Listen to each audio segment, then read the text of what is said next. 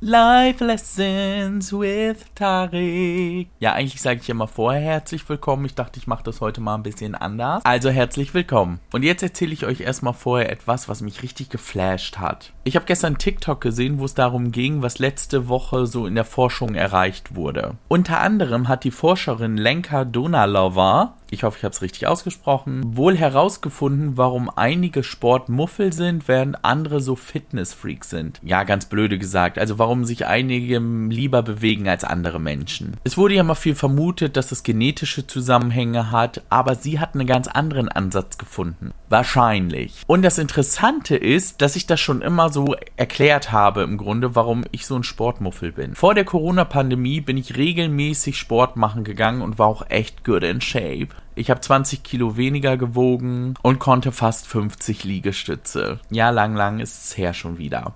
Ich schwöre, ich fange ab Februar wieder an. Egal. Jedenfalls war es damals schon so, dass immer alle zu mir gesagt haben, die sich sowieso gerne bewegen, also Leute, die Jogger sind oder andere Arten von Sport gemacht haben. Die haben immer zu mir gesagt, ah, ist das nicht ein tolles Gefühl, wenn man da rauskommt und so, dann ist man ja richtig glücklich. Und ich dachte immer nur so, äh, nee. Also ich bin ja nach dem Sport irgendwie kaputt. Also ich bin dann schon froh, ne? Ich bin dann schon stolz auf mich, dass ich mich dazu überredet habe, das zu tun. Obwohl ich mal wieder gar keinen Bock hatte. Aber es war jetzt nicht so, als habe ich mich irgendwie gefühlt, als hätte ich was Leckeres gegessen oder einen tollen Film gesehen oder was weiß ich. Also es war nicht diese Art von Glücksgefühle. Und damals habe ich schon immer behauptet und gesagt, dass eben Menschen eher zu Sport neigen, wenn sie dieses Glücksgefühl haben. Und dass dieses Glücksgefühl eben nicht jeder hat. Nämlich genau dieses Sportmuffel. So wie ich. Beziehungsweise es geht hier ja nicht nur hauptsächlich um Sport, sondern es geht ja auch um Bewegung. Deswegen mag ich zum Beispiel auch nicht so gerne von mir aus spazieren gehen oder so.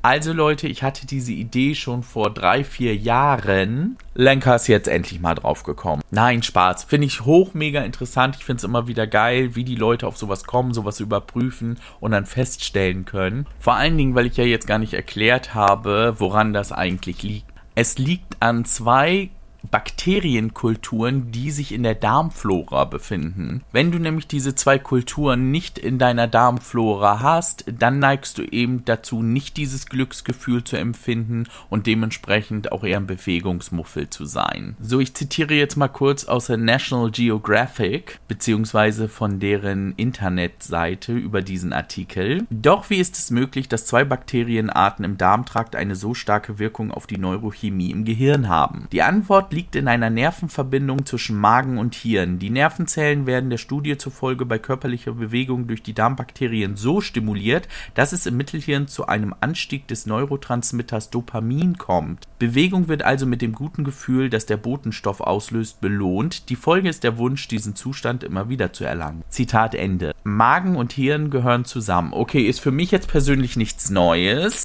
Ich denke auch mehr mit dem Magen als mit dem Hirn.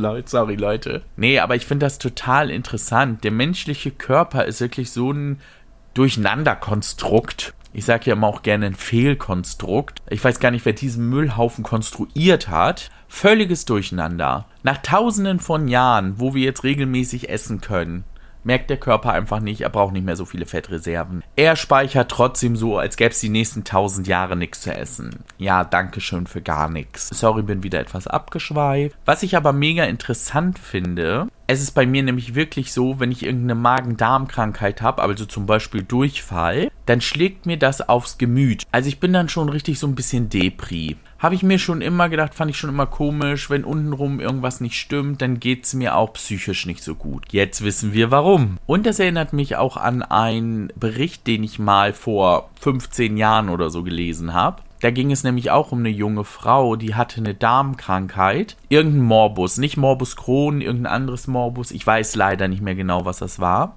Und da war nämlich auch die Darmflora so durcheinander, dass sie das Problem hatte, dass sie sich zu nichts aufraffen konnte. Also sie war auch immer down, hatte keine Lust sich zu bewegen und das über Jahre hinweg und ihr wurde immer nur attestiert, ja du bist faul, du bist einfach ein fauler Mensch, wofür sie ja im Grunde gar nichts konnte, weil das wirklich krankheitsbedingt war. Habe ich eine Zeit lang gedacht, ich habe das auch. Nein, habe ich nicht. Ich konnte diese Erklärung leider nicht nehmen. Ich bin einfach ein faules Schwein. Danke Körper für gar nichts. Wer noch ein bisschen mehr zu dem Thema lesen will, ich hau den Link in die Show Notes. Das ist auch der Link, wo ich das Zitat her habe. So, nun kommen wir aber mal zu den Fragen, die ihr so gestellt habt. Und die erste Frage heute hatte mich über Insta erreicht. Wie hat sich das angefühlt, sich das erste Mal so richtig zu verlieben in eine Person? Also ich muss ehrlich sagen, das ist über 20 Jahre her. Und ich weiß auch nicht mehr so, ob es das erste Mal war, dass ich verliebt war. Aber das war bei der Einschulung aufs Gymnasium. Da haben die aus dem Leistungskurs Musik, also aus der Oberstufe, irgend so ein Stück vorgespielt. Keine Ahnung mehr, was das war. Und da war einer dabei, er spielte Geige. Und ich habe ihn gesehen. Und es war wie so ein Filter. Alles andere war ausgeblendet. Ich sah nur noch ihn. Ja, es hat einfach Peng gemacht gemacht. Da war ich eine Zeit lang richtig in den verschossen. Was natürlich völlig unerheblich war, weil der war sechs Jahre älter oder so als ich. Aber mal davon abgesehen, so richtig dieses Gefühl nachempfinden kann ich heute gar nicht mehr. Und selbst wenn, glaube ich, könnte man das schwierig erklären. Also es ist schon so, wenn man an diese Person denkt, dass man so voller Glücksgefühle ist und dass es aufregend ist, wenn man dieser Person nahe kommt und man ein Herzklopfen kriegt. Aber wie gesagt, ich versuche das gerade irgendwie in meinem Kopf zu rekonstruieren, aber das kann ich überhaupt nicht. Also ich hatte mich ein paar Mal in meinem Leben verliebt, aber wirklich so nachvollziehen kann ich das heute nicht mehr. Also das Gefühl, naja, warum ich mich verliebt habe, kann ich teilweise auch nicht nachvollziehen, aber gut, das ist eine andere Geschichte. Aber ich meinte jetzt das Gefühl, nee, schwierig. Ich bin ja mit meinem Mann jetzt auch 13 Jahre lang zusammen. Da empfindest du sowas wie Liebe, aber es ist ja nicht dieses Verliebtsein wie ganz zu Anfang. Also ich habe während meines Psychologiestudiums auch mal gelernt, dass Liebe oder Verliebtsein eigentlich nur ein chemischer Vorgang im Körper ist, der im höchsten Falle zwei Jahre lang andauert. Das heißt, zwei Jahre lang ist es wahrscheinlich so, dass du durch die rosarote Brille schaust und gar nicht die Fehler an deinem Partner erkennst. Außer man zieht wahrscheinlich vorher schon zusammen oder kriegt ein Kind zusammen, bevor man zwei Jahre zusammen ist. Also mein Tipp, Leute, zwei Jahre zusammen sein mit jemandem, vielleicht schon zusammenziehen,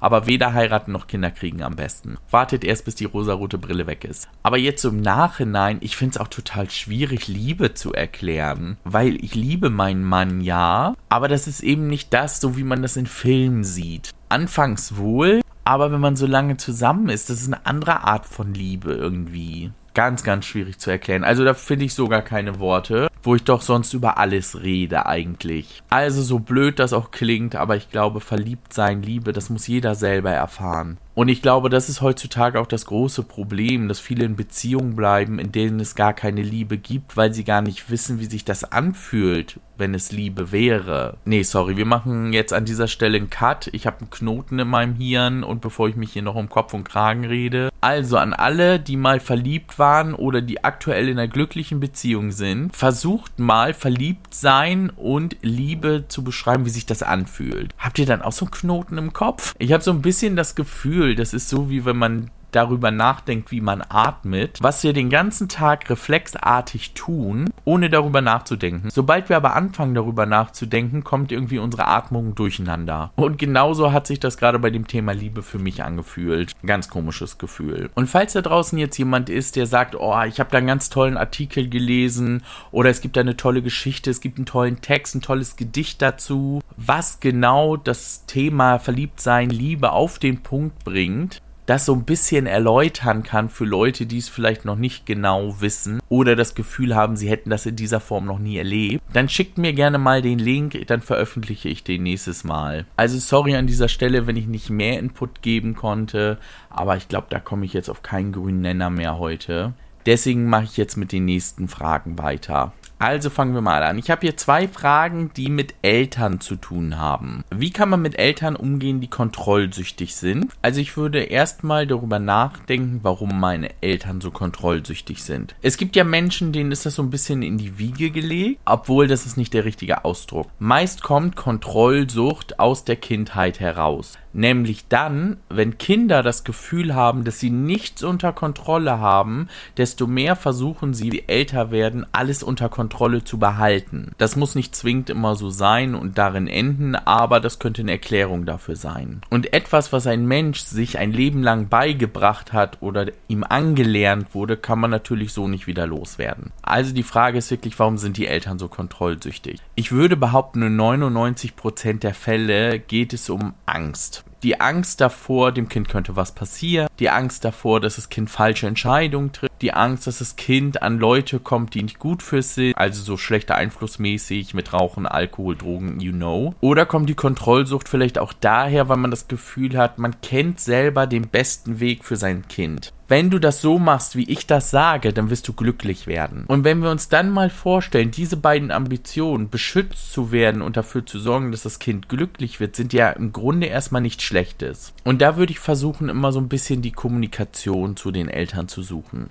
Das ist natürlich super schwierig. Also ich brauchte bei meiner Mutter nicht immer alles in Frage stellen habe ich natürlich doch gerne mal gemacht. Aber wirklich vielleicht mal herauszustellen und zu sagen, okay, ich weiß, was du tust, vielleicht weiß ich auch, warum du das tust, aber bitte erklär es mir doch. Und auf der anderen Seite natürlich auch so ein bisschen zu reflektieren, ist es wirklich Kontrollsucht. Weil gerade wenn man erwachsen wird, also im jungen Teenager-Alter, hat man ja häufig das Gefühl, dass die Eltern einen bevormunden das kommt ja nicht daher, weil sie dich bevormunden wollen, sondern es liegt daran, dass vorher, als du noch ein Kind warst und noch selber nicht Entscheidungen treffen wolltest oder konntest, sie alles für dich getan haben. Das heißt, so 11, 12, 13, 14 Jahre lang in deinem Leben haben die sich um alles gekümmert und von heute auf morgen sollen sie das nicht mehr. Ist natürlich auch für Eltern eine schwierige Umstellung. Und denkt immer dran, ich predige das ja immer gerne wieder. Eltern sind auch nur Menschen. Jeder wird geprägt aus seinem Elternhaus, von seinen Freunden, von seinem Leben, aus Situationen und Erfahrungen, die auch nicht immer alle positiv sind. Das heißt, auch wenn Eltern uns manchmal ein anderes Gefühl geben, aber die können genauso unsicher sein sein und ängstlich, wie alle anderen Menschen auch lassen uns Eltern meist nicht spüren, weil sie glauben, es ist ihre Aufgabe, immer stark zu sein, für das Kind da zu sein, um dem Kind eben auch zu zeigen, so, ich kenne den richtigen Weg für dich. Wenn du natürlich jemanden vor dir sitzen hast, der immer sagt, ah, ich weiß nicht, ah, da hätte ich Angst, dann wirst du genauso.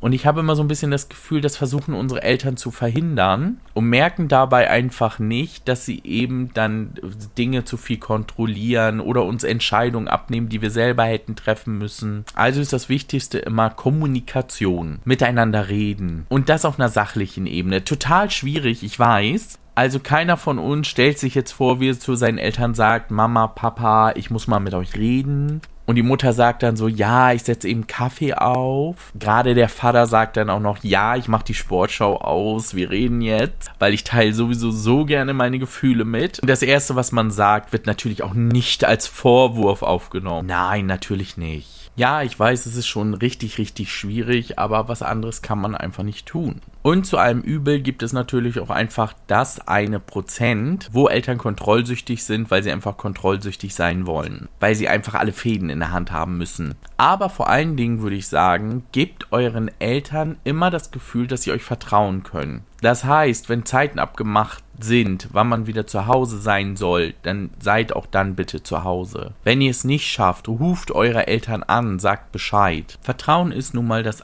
A und O jeder Beziehung. Wenn die Basis des Vertrauens nicht da ist, dann kann man darauf nichts aufbauen. Und glaubt mir, eure Eltern sitzen auch abends da und machen sich Gedanken darüber, was über Tag so gewesen ist. Die streiten nicht mit euch oder verhängen Strafen und sitzen dann abends vorm Fernseher und die Welt ist schön. Nein, das verfolgt die auch. Ich glaube, wenn man sich das immer wieder vor Augen führt, Eltern sind auch Menschen, Eltern sind auch Menschen, Eltern sind auch Menschen, dann wird es manchmal leichter zu verstehen, warum sie in manchen Situationen vielleicht komisch reagieren, wo wir denken, warum reagierst du denn jetzt so? Und vielleicht zum Trost. Und wenn du dann irgendwann erwachsen bist und nicht mehr zu Hause wohnst, dann bleiben dir noch, noch so epische Dinge im Kopf. Epische Streitigkeiten. Also bei mir ist das nicht mal eine Handvoll. Geht mir übrigens auch ähnlich bei meinen Geschwistern. Großteil davon, den speicherst du ab in deinem Gehirn, packst ihn weg, denkst nie wieder drüber nach. Außer eben diese Highlight-Geschichten. Und die nächste Frage, die sich auf Eltern bezieht. Wenn Eltern ihr Kind religiös erziehen, weil sie selber religiös sind, wie findest du das? Also ich bin ja selber kein Freund von Religion. Meine Mutter ist ja Katholikin, mein Vater war Moslem, haben uns aber beide nicht religiös erzogen. Heute bin ich Atheist, also ich glaube an gar nichts. Daher könnte man jetzt vielleicht denken, dass ich sage, oh mein Gott, nee, auf keinen Fall. Aber es gibt ja so ein bisschen Unterschiede. Wenn man diese Frage liest, denkt man ja gleich so an diese Hardcore-Katholiken, Moslems, was auch immer. Also diese Hardliner, würde man, glaube ich, heutzutage auch sagen die dann alles ablehnen, was nicht zur Norm gehört. Also Homosexualität, andere Religionen und, und, und. Also die wir immer auf der Straße in Amerika sehen, wenn wieder darüber diskutiert wird, ob Frauen abtreiben dürfen dürfen oder nicht. Aber ganz ehrlich, wenn Eltern religiös sind, glauben sie ja für sich, dass das was Gutes ist. Sonst wären sie ja nicht selber religiös. Und etwas Gutes an seine Kinder weiterzugeben, ist ja auch erstmal nichts Verwerfliches. Ich finde aber immer ganz, ganz wichtig, dass man seinen Kindern nichts beibringt, was dazu führt, dass man das Gefühl hätte, andere Menschen wären schlechter als man selbst. Zum Beispiel immer so dieses Predigen von Nächstenliebe. Du sollst deinen Nächsten lieben wie dich selbst. Und dann zeigen sie mit einem auf dem Finger, i, du bist eklig, weil du magst Männer und bist selber ein Mann. I, was machst du denn? Wieso treibst du ein Kind ab? Du bist eine Hure. Äh, und du bist so ein Moslem, du bist so ein komischer Mensch, du glaubst an was, weiß ich auch nicht. Wenn das das Ergebnis einer religiösen Erziehung ist, dann finde ich scheiße. Wenn das Ergebnis einer religiösen Erziehung aber ist, ja, ich glaube daran, mir persönlich gibt das was, ich gehe auch gerne in die Kirche, und mir gibt das Gefühl von einem Gott über mir Sicherheit in meinem Leben. Und trotzdem kann ich alle Menschen akzeptieren. Dann ist doch alles gut. Genauso wie ich das als Nichtgläubiger ja auch tue. Also ich käme nie auf die Idee, mich vor eine Kirche zu stellen mit einem Schild, wo drauf steht, es gibt keinen Gott. Wenn du an Gott glaubst, bist du blöd. Wenn ich so darüber nachdenke, habe ich das auch noch nie gesehen. Gab's das schon mal? Haben schon mal Leute vor einer Kirche oder einer Synagoge oder einer Moschee irgendwie demonstriert? Also gegen Religion? Nee. Aber bevor ich wieder zu weit vom Thema abkomme, genau darum geht's eben. Jeder darf tun und lassen, was er will, solange er niemand anderem damit schadet. Alles völlig legitim. Und man wird es auch nicht glauben, bei den meisten meiner Freunde weiß ich gar nicht, ob die wirklich gläubig sind oder nicht. Weil Religion dann einfach kein Thema ist. Weil das für mich auch einfach nicht wichtig ist, was einen Menschen ausmacht. Und für mich im Leben war einfach immer wichtig, alles ein bisschen zu reflektieren. Also zum Beispiel darüber nachzudenken, warum sind andere gläubig und ich nicht. Um dann einfach so auf den Punkt zu kommen, zu sagen, okay, den gibt das was, den hilft das weiter im Leben und das tut es bei mir nicht. Und dann ist das Thema auch gegessen. Ich hoffe, ich konnte das jetzt gut erklären und bin niemandem auf den Schlips getreten, der jetzt gläubig ist. Ich habe nämlich wirklich versucht, das so neutral darzustellen, wie ich das auch selber empfinde. Sprich, ob ich dich mag oder nicht, hat nichts damit zu tun, an was du glaubst. Ja, ich glaube, das war doch ein tolles Schlusswort für heute. Riesen riesen Dank an alle, die bis hierhin gehört haben. Heute ja auch mal wieder ein bisschen länger geworden, aber es gab einfach so viel zu erzählen. Und falls ihr Fragen habt, ihr wisst ja entweder per Instagram oder per Telonym an mich. Also bis zum nächsten Mal. Wir hören uns.